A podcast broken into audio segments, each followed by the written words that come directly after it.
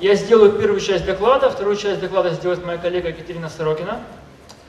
А, сегодня нам много говорили о новых технологиях, продуктах, услугах в сфере Car, о будущем, которое уже наступило. Мы немного опустим вас на землю сейчас со своим докладом, посвященным юридическим аспектам.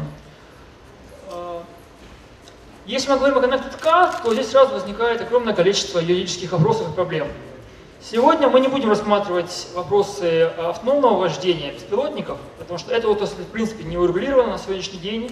Здесь э, необходимо изменение и в правила дорожного движения, и э, необходимо установить, э, кто отвечает в случае аварийной ситуации, либо водитель, который может быть в кабине, либо компания, которая произвела автомобиль, либо оператор связи, если был какой-то сбой в связи, либо поставщик э, э, сторонней информации, допустим, э, картографии и так далее. Сегодня мы будем говорить о тех требованиях закона, которые уже существуют и которые применимы к уже имеющимся на рынке, на рынке продуктах и услугах в сфере Connected Car.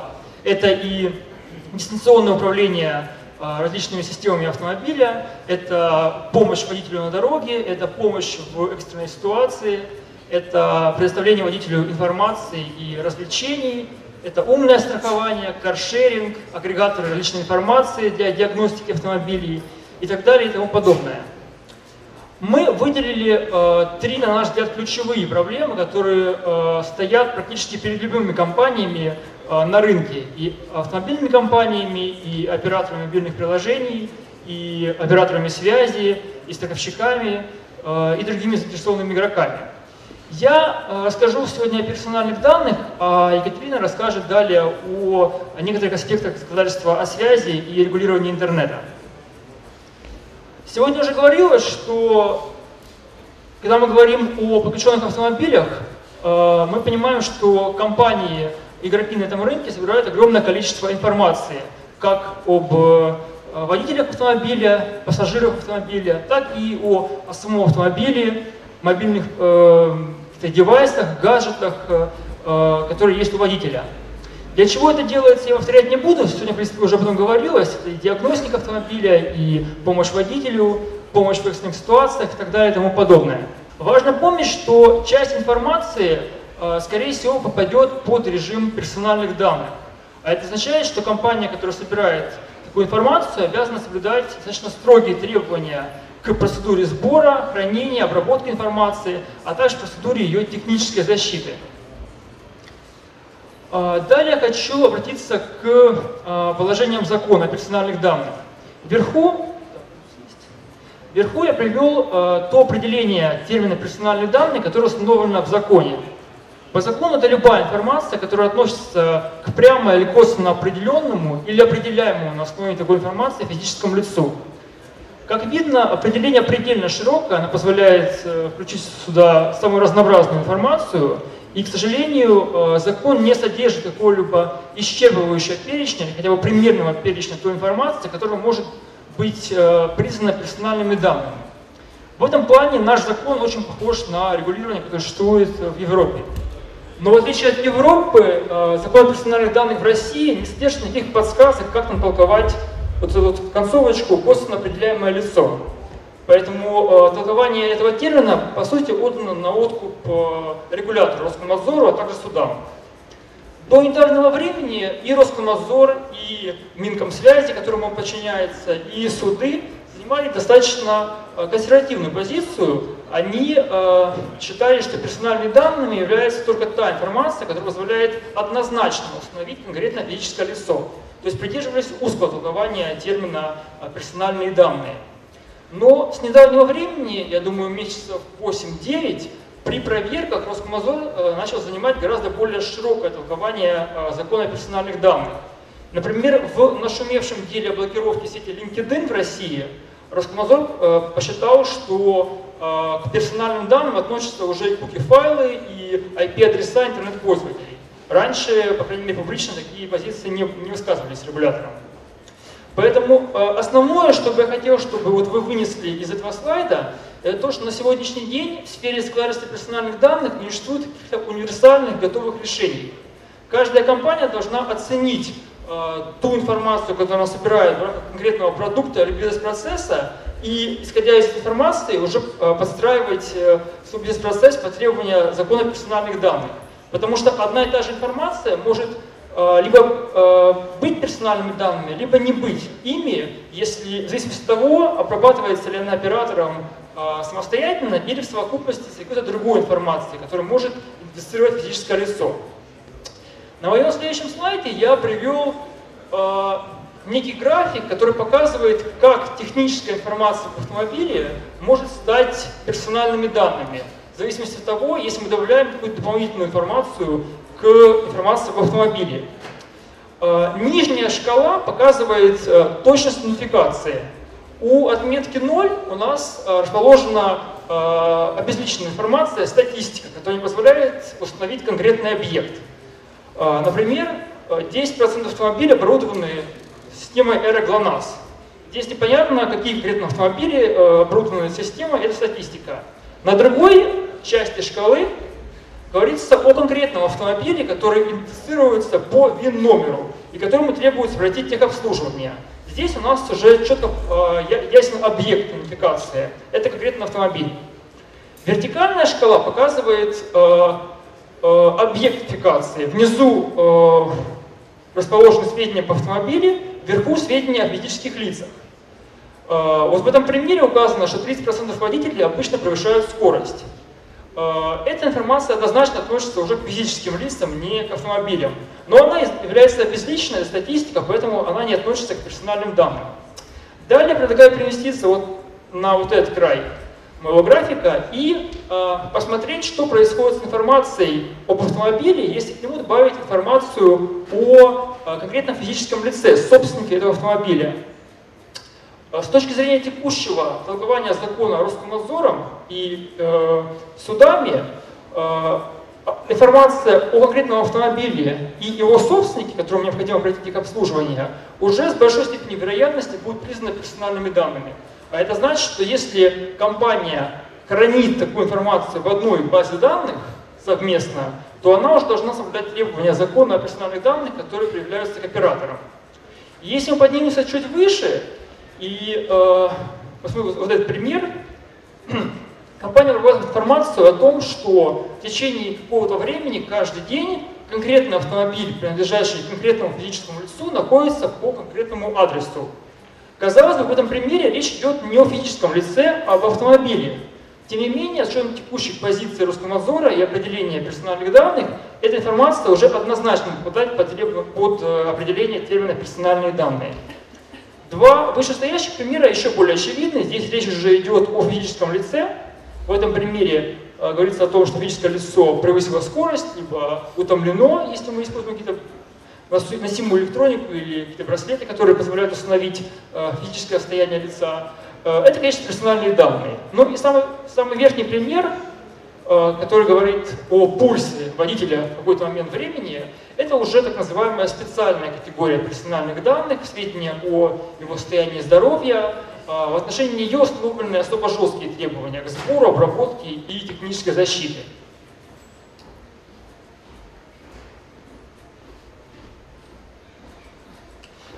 Далее хочу остановиться на определении оператора персональных данных, то есть Э, на том лице, которое обязано соблюдать требования закона о персональных данных.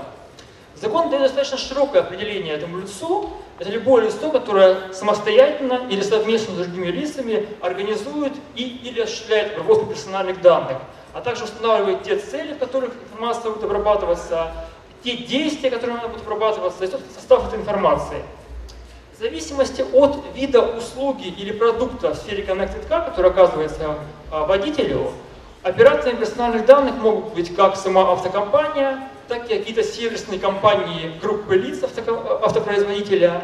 Это могут быть операторы связи, это могут быть а, разработчики, поставщики сторонних мобильных программных приложений, тот же э, каршеринг, э, стриминг видео и многое другое. Это могут быть э, страховые компании и так далее. Э, далее хочу кратко сказать об основных требованиях, которые обязаны соблюдать операторы персональных данных. А, первое и основное, любая обработка персональных данных, начиная со сбора, должна иметь под собой правовое основание. Закон о персональных данных э, приводит порядка 10 разных оснований обработки персональных данных, но на практике к коммерческой деятельности применимы только три из них. Во-первых, это выполнение требования закона. Например, э, совершение экстренного вызова через систему аэроглонас, либо э, соблюдение оператором связи э, законодательства о противодействии отмыванию преступных доходов и финансированию террориста, когда он собирает сведения о своем абоненте. Второе основание – это исполнение договора, стороной которого является субъект персональных данных, либо по которому он является выгодоприобретателем или э, поручителем. Здесь хочу отметить, что оба этих основания на практике толкуются очень узко. То есть э, оператор будет соблюдать закон только если он обрабатывает персональные данные теми способами и в тех целях, которые прямо установлены в законе или в договоре. Если он как-то выбивается из э, своей деятельности из того, что прямо написано в законе или в договоре, допустим, обрабатывать какие-то дополнительные персональные данные, которые не требуется обрабатывать по закону, то он будет признан нарушившим э, законодательство персональных данных. Поэтому на практике э, самым безопасным вариантом при обработке персональных данных есть остается согласие физического лица. Особенно это относится к бизнес-моделям, которые предусматривают передачу персональных данных третьим лицам, то есть фактически любым бизнес-моделям, потому что фактически любые компании передают персональные данные, собираемую информацию своим бизнес-партнерам, они передают ее э, поставщикам сторонних услуг, допустим, если они хранят информацию на сторонних IT-платформах, если они э, привлекают сторонние компании, операторов колл-центров и так далее и тому подобное. По общему, по общему правилу согласие субъекта персональных данных может быть получено в любой форме. При условии, что, во-первых, компания может подтвердить, что она получила э, такое согласие, и при условии, что она может подтвердить, что физическое лицо, выдавая согласие, понимало значение своих действий. То есть, если согласие получается посредством, э, допустим, совершения каких-то операций с бортовым экраном автомобиля, до потребителя должно быть доведено значение его действий, что совершая какую-то последовательность действий с бортовым экраном, он предоставляет согласие на обработку своих персональных данных. В этом случае согласие можно, может быть получено и в устной форме, например, э, при работе с колл-центром. Оно может быть получено в договоре с потребителем, э, разумеется, в бумажном виде, через веб-сайт, поставление галочек, прокрутки страницы, скроллинга и тому подобное. Однако в отдельных случаях э, закон требует, чтобы согласие было получено обязательно в письменной форме. Э, основных, э, основные случаи, вот, применимые к индустрии Connected Car, я привел на этом слайде. Во-первых, это трансграничная передача персональных данных в страны, которые с точки зрения нашего закона не обеспечивают адекватной защиты прав субъектов персональных данных. Например, это Соединенные Штаты Америки. Во-вторых, это сбор э, специальных категорий персональных данных. Например, сведения о давлении, пульсе, дыхании водителя, сведения о том, находился ли он в состоянии алкогольного опьянения э, и так далее. В-третьих, это сбор биометрики. Например, сбор сведений о сетчатке глаза, о отпечатках пальцев для целей там, безопасности, безопасного использования мобильного приложения. В определенных случаях это может быть фотография, видеозапись и так далее. В-четвертых, это обработка персональных данных, когда компания принимает юридически значимые решения в отношении физического лица только на основе обработки его персональных данных машиной, без, без участия человека. Но потенциально, наверное, это может применимо к так называемому умному страхованию, о котором сегодня шла речь. А, ну и существует ряд других а, случаев, когда требуется письменное согласие. Разумеется, письменное согласие проще всего получить в бумажном виде собственноручной подписью на этапе приема э, клиента на обслуживание или когда он покупает автомобиль.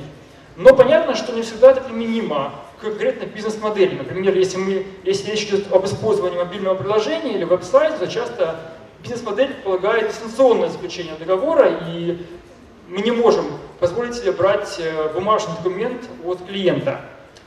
А, наш закон позволяет получать письменное согласие в электронной форме при условии, что он подписан электронной подписью. По закону об электронной подписи а, Электронная подпись не обязательно использована криптография. Мы все понимаем, что на практике у физических лиц нету э, криптографических средств электронной подписи, у нас э, эта услуга не распространена. Э, с точки зрения нашего закона электронной подписью могут быть и любые коды и пароли. Например, связка логин и пароль для входа на э, сайт. Либо смс-пароль, который может быть направлен э, пользователю в, SM, в сообщение на его мобильный телефон. Но при условии, что оператор э, детально прописал порядок формирования электронной подписи и порядок ее проверки в договоре с клиентом. Поэтому э, письменное согласие, в тех случаях, когда оно требуется, можно получить и в автомобиле, и через мобильное приложение, но при условии, что оператор заранее заботится тем, э, чтобы описать эту процедуру в своей клиентской документации. Э, типовые проблемы, которые существуют в сфере Connected Car и в сфере получения согласия с объектов персональных данных.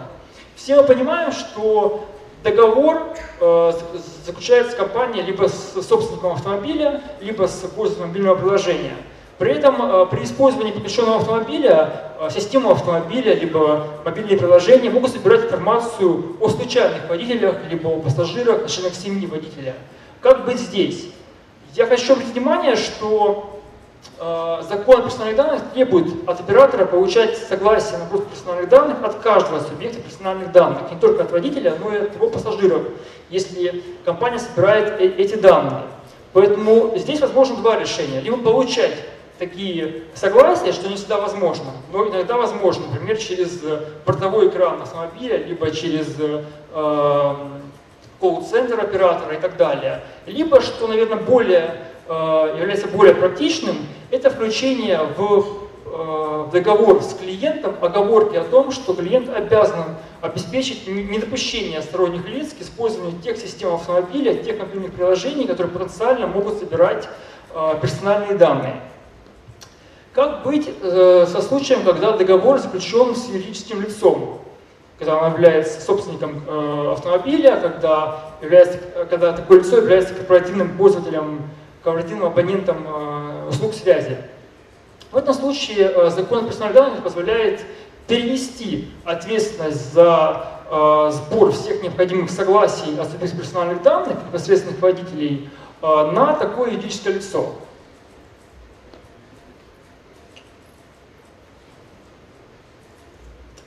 И, наконец, пару слов хотел бы уделить нашумевшему и продолжающему шуметь Э, в прессе закону о локализации баз персональных данных в России, который также имеет непосредственное отношение к э, компаниям индустрии Connected Car.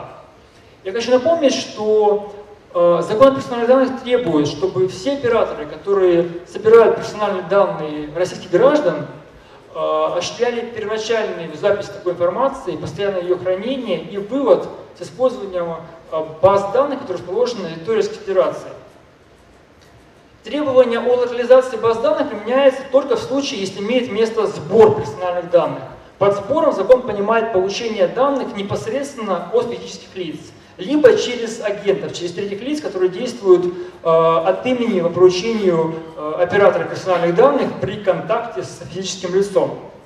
Когда возможен сбор, когда мы говорим о, о Connected Car? Это может быть сбор через систему автомобиля, через колл-центр, видеонаблюдение, через мобильные приложения, через веб-сайты, э, при пользовании услугами связи, при э, использовании какой-то носимой электроники, допустим, когда э, водители используют браслеты, для того, который меряет его пульс, самочувствие и так далее. Во всех этих случаях необходимо обеспечить локализацию э, баз персональных данных в России. Э, что это означает на практике? Э, текущее толкование закона Роскомнадзором и Минкомсвязью говорит о том, что не будет соответствовать закону персональных данных ситуации, когда компания получает персональные данные от водителя, пассажиров, от других физических лиц, первоначально записывает такую информацию в свои базы данных на территории иностранного государства а затем переносит, копирует такую информацию в базу данных на территории России, либо предоставляет доступ к своему российскому лицу к иностранной базе данных. Напротив, если мы изменим эту ситуацию, э, вот на следующую. Компания осуществляет сбор персональных данных в базу данных, которая расположена в Российской Федерации, а затем при необходимости передает ее на территорию иностранного государства на основании договора между э, стороной передающей информации и стороной получающей информацию. Вот с точки зрения текущего толкования закона, Роскомнадзором, Минкомсвязью такая ситуация будет соответствовать закону персональных данных, и э, оператор не будет привлечен к ответственности. Э, далее у нас э, следующая часть презентации, которая посвящена законодательству о связи, ее продолжит моя коллега Катерина.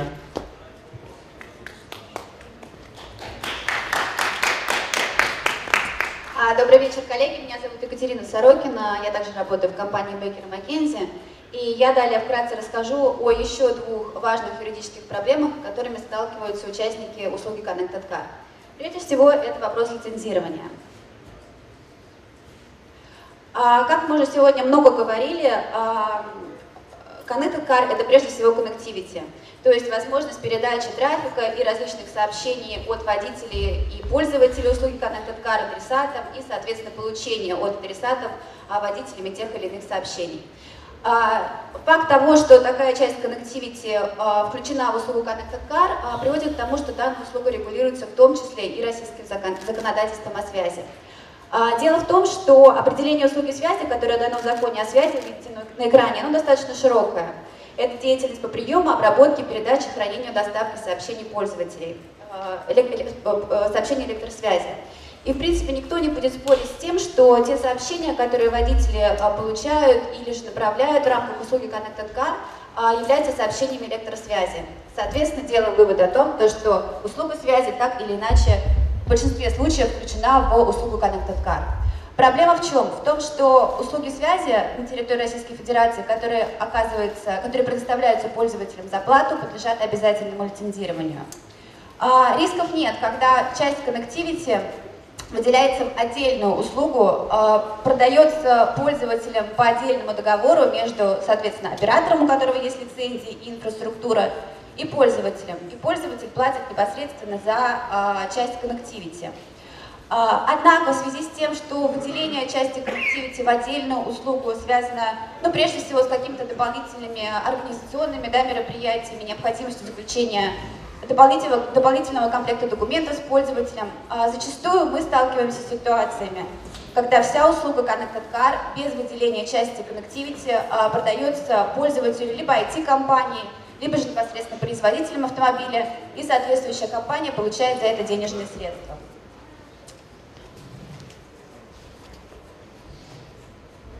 Соответственно, получается ситуация, когда компания, у которой нет лицензии инфраструктуры на оказание услуги связи, продает коннективити, под которым мы понимаем услугу связи пользователям и получает за денежные средства. Получает за это денежные средства. Такая ситуация с огромной долей вероятности будет а, признана лицензирующими органами, в нашем случае это Роскомнадзор, а, как нарушающая законодательство о связи, а именно как оказание услуг связи на территории Российской Федерации без лицензии. Здесь важно понимать, что с технической точки зрения все будут понимать, что услуга технически, connectivity я имею в виду, технически оказывается оператором связи. То, что между оператором связи и IT-компанией или же автомобильной компанией заключен договор.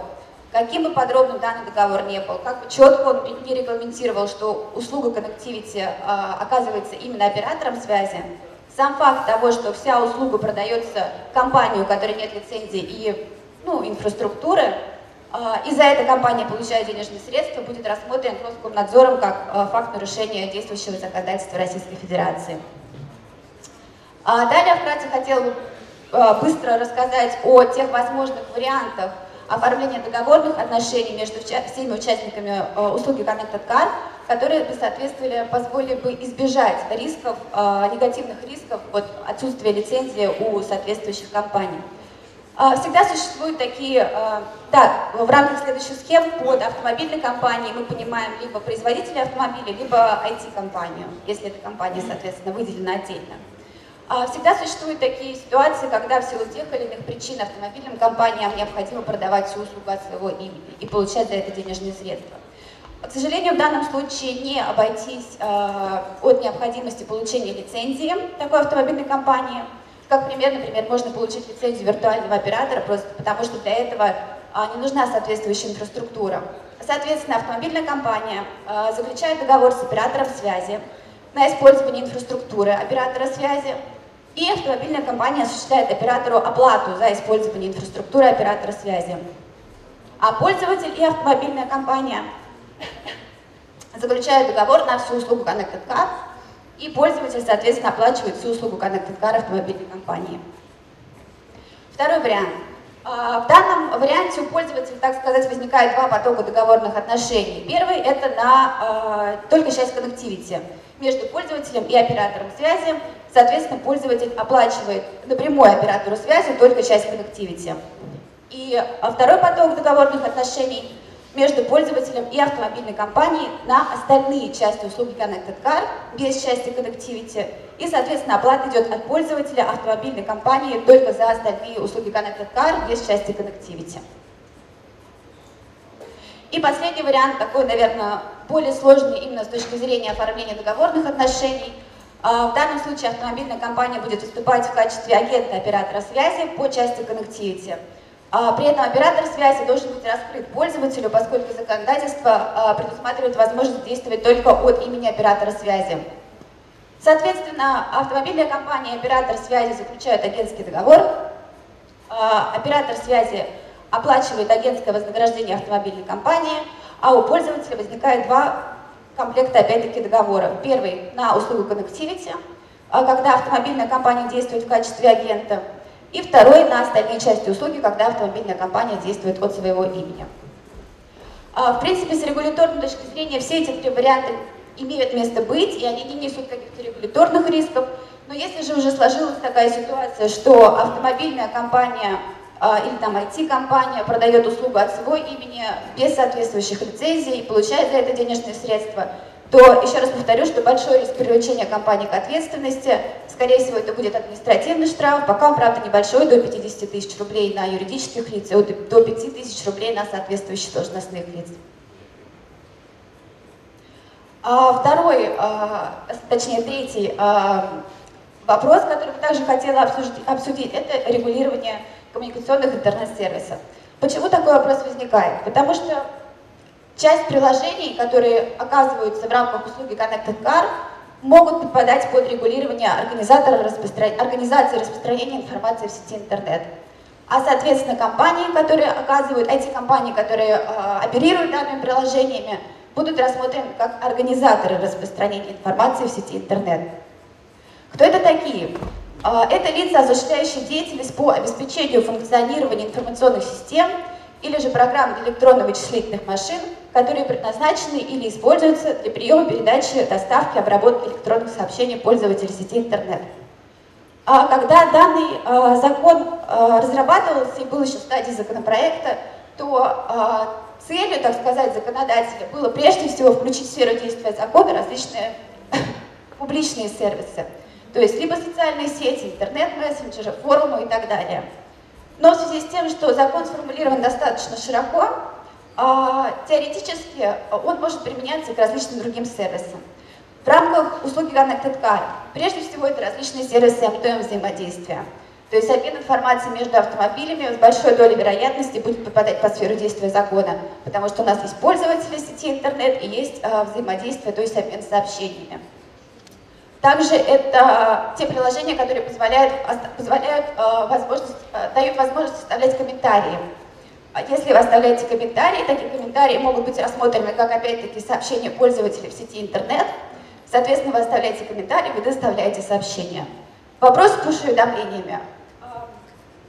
Вопрос пока не ясный, но, а, скорее всего, пуш-уведомления большой риск того, что пуш-уведомления в зависимости от технической стороны оказания данной услуги, пуш-уведомления также могут а, подпадать под сферу действия данного закона, особенно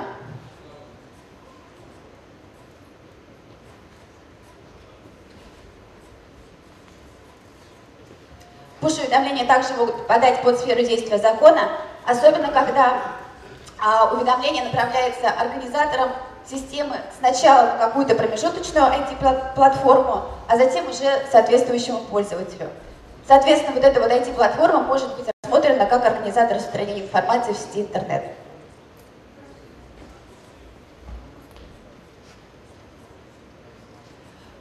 Почему данный вопрос, в принципе, э, встает? Потому что но на организаторов распространения информации в сети интернет наложены достаточно серьезные обязательства, и за их нарушение наложено, налагается достаточно серьезная ответственность. Вкратце об этих обязательствах. Прежде всего, это обязательства по хранению.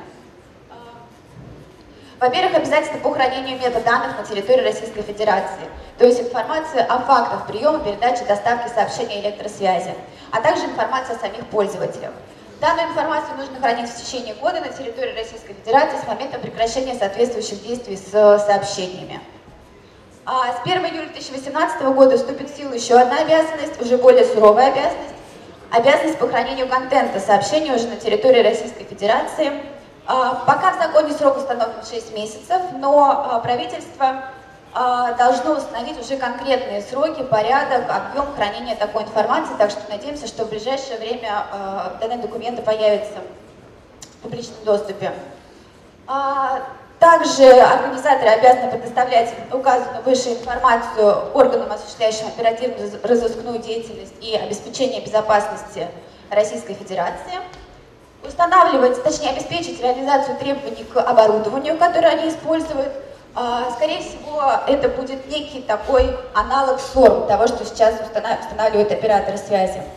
И представлять ФСБ информацию по кодированию сообщений, если кодирование сообщений э, применяется в рамках тех или иных приложений. И вкратце об ответственности за нарушение этих обязанностей. В зависимости от нарушений э, ответственность на юридических лиц до 1 миллиона, до 1 миллиона рублей – и на соответствующих а, должностных лиц до 50 тысяч рублей. И также большой риск связан с тем, что у Роскомнадзора есть а, право блокировать а, приложения пользователей, которые нарушают законодательство.